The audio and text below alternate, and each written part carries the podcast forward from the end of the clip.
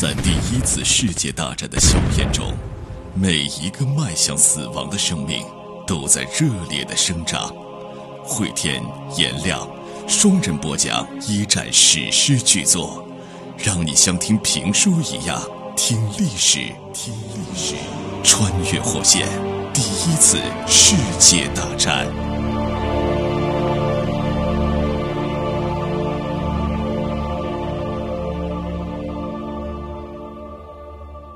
穿越火线一战，各位好，我是颜亮。我是汇天。上一集当中呢，我们讲到一九一四年的夏天，各国呢已经进入到了战争前的阴云当中，奥地利大公已经被刺杀了。我们的两位主人公莫代和艾斯尔也遭遇到了爱情命运上的两个残酷的现实吧。莫代这边呢，他的爱人沃尔特的爸爸来找到他说：“你们俩分手吧，因为你们俩只有分开了，我的儿子沃尔特才会有更好的前途。”艾瑟尔这边呢，是她怀孕了，而菲茨伯爵告诉她，我太太也怀孕了，很残酷了，我得好好照顾我太太。深爱着菲茨伯爵的艾瑟尔面临着这个非常残酷的现实，就是自己肚子里怀着菲茨的孩子，而自己有可能被抛弃的情况下，他到底会作何选择？我们来看一看。艾瑟尔可能心里面还存着一线指望啊。艾瑟尔呢，现在正在想啊，就自己该怎么办。首先呢，不能回家，回家了以后，自己的爸爸说不定会自杀。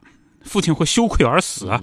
再一方面呢，也不能以一个未婚母亲的身份待在小镇上。小镇上曾经有两个女性啊，未婚先孕，任何的一家教堂、酒吧、商店、聚会场所都不欢迎他们，也不欢迎他们的宝宝。而且，如果说这个事儿公开的话，工会领导的女儿怀了贵族的孩子，别人眼里就是，哎呦，她肯定是攀附权贵啊，嗯，想去当小三儿啊，可能全家人都会遭受到这个。当然，镇上也没多少人了，镇上人那指指点点啊。呃，艾瑟尔他就想啊，只能是离开小镇，离开阿波罗温，离开这个地方。手上会带一笔钱走吧，这菲茨会给钱的啊。那找一个地方安顿下来，然后买一个结婚戒指戴起来，编一个故事，说自己的丈夫已经死了，没有人认识自己，自己是可以编造一个历史和背景的吗？到那时候可以托人照看自己的孩子。呃，艾斯尔心说呢，我再去找一份工作，毕竟见过世面。等到挣了钱，我再送孩子去上学。我的孩子一定会很聪明的，他可以当作家，他可以当医生。说不定有朝一日也可以去参选一个议员什么的，正在想着就未来怎样啊？他为什么没有想到我把孩子给打了呢？呃，在当时堕胎是重罪，这个重罪不是国家会会审判啊，而是什么呢？在他们的那种宗教信仰来看，如果说一旦怀上，然后把孩子给堕掉，这个是要受神的诅咒的。他们家是天主教徒。对天主教徒啊，前文书讲到了嘛啊，也有听众朋友就讲说那时候英国应该没有天主教徒，其实不是啊。如果看英国历史的话呢，有一段时间英国是整顿过天主教啊，不希望以后和教廷那边的守望这边乱伸。但是呢，呃，后来经过反复的拉锯，在一九一四年的英国，其实天主教新教在英国是并存的。所以在那个情况下，他不会想到说我要把这孩子给剁了，嗯啊，这不是个选项啊，不是个选项。他讲的就是我该怎么给。这个孩子一个相对来讲更好的未来，而这个时候，艾斯尔已经不是一个小女人了，而是一个准妈妈的状态了。对她所有的独立能力，这会儿又开始复活了啊！恋爱中的那个艾斯尔是糊涂的，是一个迷茫的，不是说了吗？像口袋里藏了一个钻石的小姑娘一样。但这会儿，等到真的残酷的现实摆在他面前，需要她作为一个母亲为自己儿子去考虑的时候，她的思路、她的能力、她的智商。都在线了，都回来了啊！为子而刚啊，女本柔弱，为子而刚嘛。他知道自己在这待不长，但是呢，呃，不能自己主动去找伯爵谈，一定要伯爵来跟自己谈。果然有一个仆人带话来了：“伯爵大人啊，让你上午十点半到书房去一趟。”这事总得了结一下呀，这事得了啊！一个小时以后呢，艾瑟尔来到了书房啊，菲茨坐在扶手椅里面，身边呢还站着他的律师。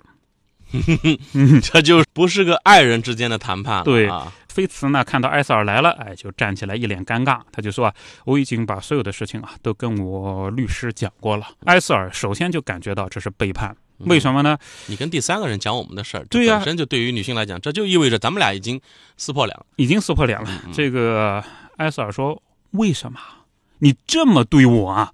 菲茨做了一个哀求的表情。艾瑟尔呢就不依不饶，你到底在害怕什么？你有什么事情不能亲口跟我讲的？菲茨的状态是啊，他的傲慢和自信通通不见了，脸上像戴上了一层面具一样。菲茨说：“让我律师跟你解释，我走了。渣男的本质就出来”了。转身就离开房间，门一关。而且这律师可能也不是第一次听他评事儿了吧？哎，对，我估计是，估计是有套路了，反正已经啊。律师叫苏尔曼啊，就对埃塞尔就笑笑说：“啊，这个人家都走了，你就安分一点吧。啊，看起来你不是一个安分的人，对吧？知道吗？两个人在一块儿。”才能有小孩就这样的意思就是说，埃塞尔，你不是受害者。坐下，一巴掌拍不响啊！坐下来，坐下来，哎，坐下谈吧，谈吧。这律师都是套路，你看到没有啊？不是第一次评这种事儿了。对对，律师就说啊，伯爵大人，只是我为你做一个建议，提出的价钱也是十分慷慨的，我劝你还是接受下来。埃塞尔他是什么呢？埃塞尔往那一坐，一言不发。这这时候其实对于艾瑟来讲，心里边也很屈辱啊。对，既现实又屈辱了。我跟你讲，他不能耍性子掉头就走。他说：“我不要你一分钱，我走了。”这个呢，又不是一个真正说是一个理性的选择。我说这会儿艾瑟尔智商已经在线了。对对对，这个艾瑟尔他为什么一言不发呢？埃塞尔意识到自己在谈判，而在谈判领域啊，他想到了自己的爸爸，他想到自己爸爸，就是我爸爸呢，在跟矿井的管理方争执啊，处理各种问题的时候，一直在谈判嘛，争取工资啊，更短工时啊，防护措施等等。我爸爸在跟资本家谈判的时候，除非必要，绝不开口。先听你们说。呃，埃塞尔他就保持着沉默。就这时候啊，他对于菲茨这边呢，已经是。工会和资本家谈判的那种状态了。嗯，尽管谈判的筹码是肚子里的孩子。对对，这个也是很悲催啊。索尔曼呢，就律师啊，本来是期待的看着埃塞尔，发现埃塞尔呢这种状态是不可能买自己的账，然后对手不好对付嘛，不好对付啊。呃，然后律师就说这样的，伯爵大人愿意付给你每年二十四英镑的退休金，按月支付，我认为是非常慷慨的。难道你不觉得吗？埃塞尔觉得就是二十四英镑是什么呢？是一个女佣的工资。艾斯尔现在是管家，管家的工资一倍于现在开出的价码，而艾斯尔失去了工作，失去了住所，生活都成问题，还得养大一个小孩然后孩子的爹。告诉自己，以后你的收入减半，这个确实是很卑鄙啊！在当时的英国社会里边啊，贵族搞大一个女佣的肚子，然后呢，就让她把孩子生出来，每月给点钱，是一个比较常见的状况。这个只不过开的钱价格不一样而已。埃塞尔就冷笑嘛。律师说：“那这样，这样，这样，前面我们不是讲一年二十四英镑吗？一年二十六英镑。”二十六英镑啊，划到一个星期呢，十县令，这个一英镑是二十县令嘛，就这样算起来，一个星期十县令，十县令很多嘞。埃塞尔还是冷笑，什么话都不说。这个价码确实是啊，我也是看到书看到这儿的时候，我想菲茨怎么就这么的？哎呀，钱对他来说本来不是个数字嘛，对不对啊？因为这样哎，因为之前他给的可能也就这个数字，他不能也超过了标准，你知道吧？凭什么给这个多？啊律师还说呢。而且你想啊，你离开这里，比如说你到加蒂夫啊，远一点花个两三县令就能够租一个不错的小房间了。而且呢，谁知道呢？也许你会找到一个更加慷慨的人，生活就更轻松了，对不对呀？你很漂亮，很多男人喜欢你的。埃塞尔就装作听不懂他话里的意思，心里还是过了一遍的。菲茨怎么可以这样呢？怎么可以这样呢？埃塞尔说：“，还有什么附属条件啊？”律师就懵了嘛？什么附属条件？埃塞尔就讲通常的那些附属条件。以前菲茨伯爵也拜托你干过一些事儿吧？你把附属条件说出来吧。律师觉得自己被看穿了嘛，就直接就板着脸就讲了：这样的，钱给你，但是你不能把伯爵的名字写在孩子的出生证明上，你也不准以任何方式透露给其他人说伯爵是孩子的爸爸。等你离开泰格温以后，就离开我们这里以后呢，你不能以任何的方式联系我们的伯爵大人。有什么事跟我谈，对，跟律师谈。哎，埃塞尔呢也是，就心里面又是一寒嘛。这就意味着伯爵永远不希望再见到我，也不希望见到我们的孩子喽。这个对他的打击也是非常大的。埃塞尔强忍住泪水啊，等到控制住情绪了以后，就问：还有吗？还有什么条件？你讲吧。呃，律师说没有了。这样的啊，那我给你一张名片，等到你想清楚了以后，你可以跟我联系啊。但是我想也没有什么可想的了，跟你开出来的价码是如此的优惠啊。埃塞尔当机立断的说了一句：“你转告伯爵，我不接受你的所有的交易条件，我都不接受。我没有什么对你要说的。再见。”那就是埃塞尔在这儿呢，他既没有说立刻就离开泰格温，从此以后自己独立生活没有，但另外一方面呢，我也不接受你条件，你能怎么样啊？嗯，你还得来找我嘛，还得来找我肚子一天一天大了，碧公主回头看到了，到时候焦头烂额的是你啊。对对，你还得来找我。但这边我其实说啊，一方面这个艾斯尔智商已经在线了，再一个方面，确实对于一个女性来讲，尤其是一个陷入真爱的女孩子来讲，这是非常残酷的一段对话，因为这意味着这个男人之前深爱的这个男人，两个人如胶似漆，此刻翻脸比翻书还快了。嗯，就说难听点叫拔什么无情了已经啊。其实艾斯尔后来一生当中都希望。不管钱不钱的都放在二上面，我们俩再见面的时候，还能不能回到当时的那个状态？包括你对我们的孩子，你能不能表现出一点儿，就他是我们的孩子那样东西？从情感上来讲，就女性对于情感的这种一点点的这种奢望，就我们还能不能有一点点温情的东西了？这个时候，菲茨伯爵吧，作为这种渣男的一种代表吧，二十多英镑买断，哎，这事儿就到此结束了，所有的温情脉脉，所有的爱浓情蜜意没有了。当然，对于埃塞尔来说呢，菲茨的这种渣男啊、铁石心肠的状态，也让埃塞尔能够硬下心肠和他讨价还价。埃塞尔也没有必要去顾及菲茨的感情了。现在的情况就是，埃塞尔要集中力量，为自己和孩子争取最好的结果。他必须要想起来自己爸爸工会领导处理事情的策略。女人在这时候只能靠自己。只能靠自己，智商在线了，智商在线，聪明的系智商又占领高地了。现在的情况是什么呢？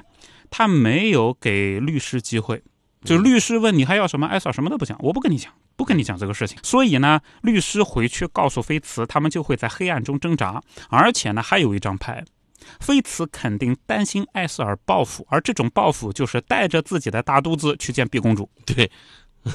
这招狠呐！这招狠啊！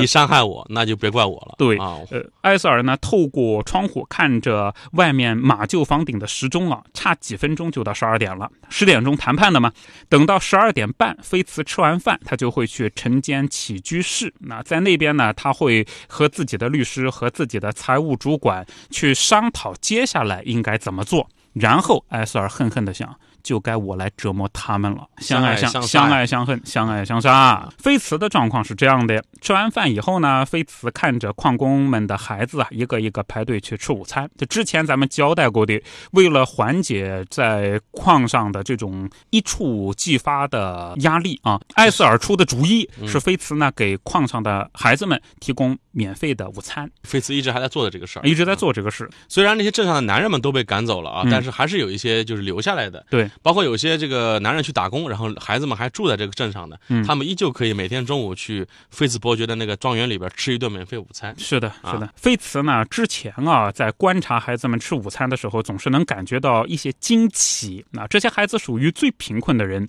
他们的父亲在一场激烈的争端中，这些孩子身上却看不出任何迹象显示的那么快乐。但是现在，菲茨心中啊，正有一股无名火。为什么自己有一个可怕的秘密，居然掌握在一个使唤丫头的手里？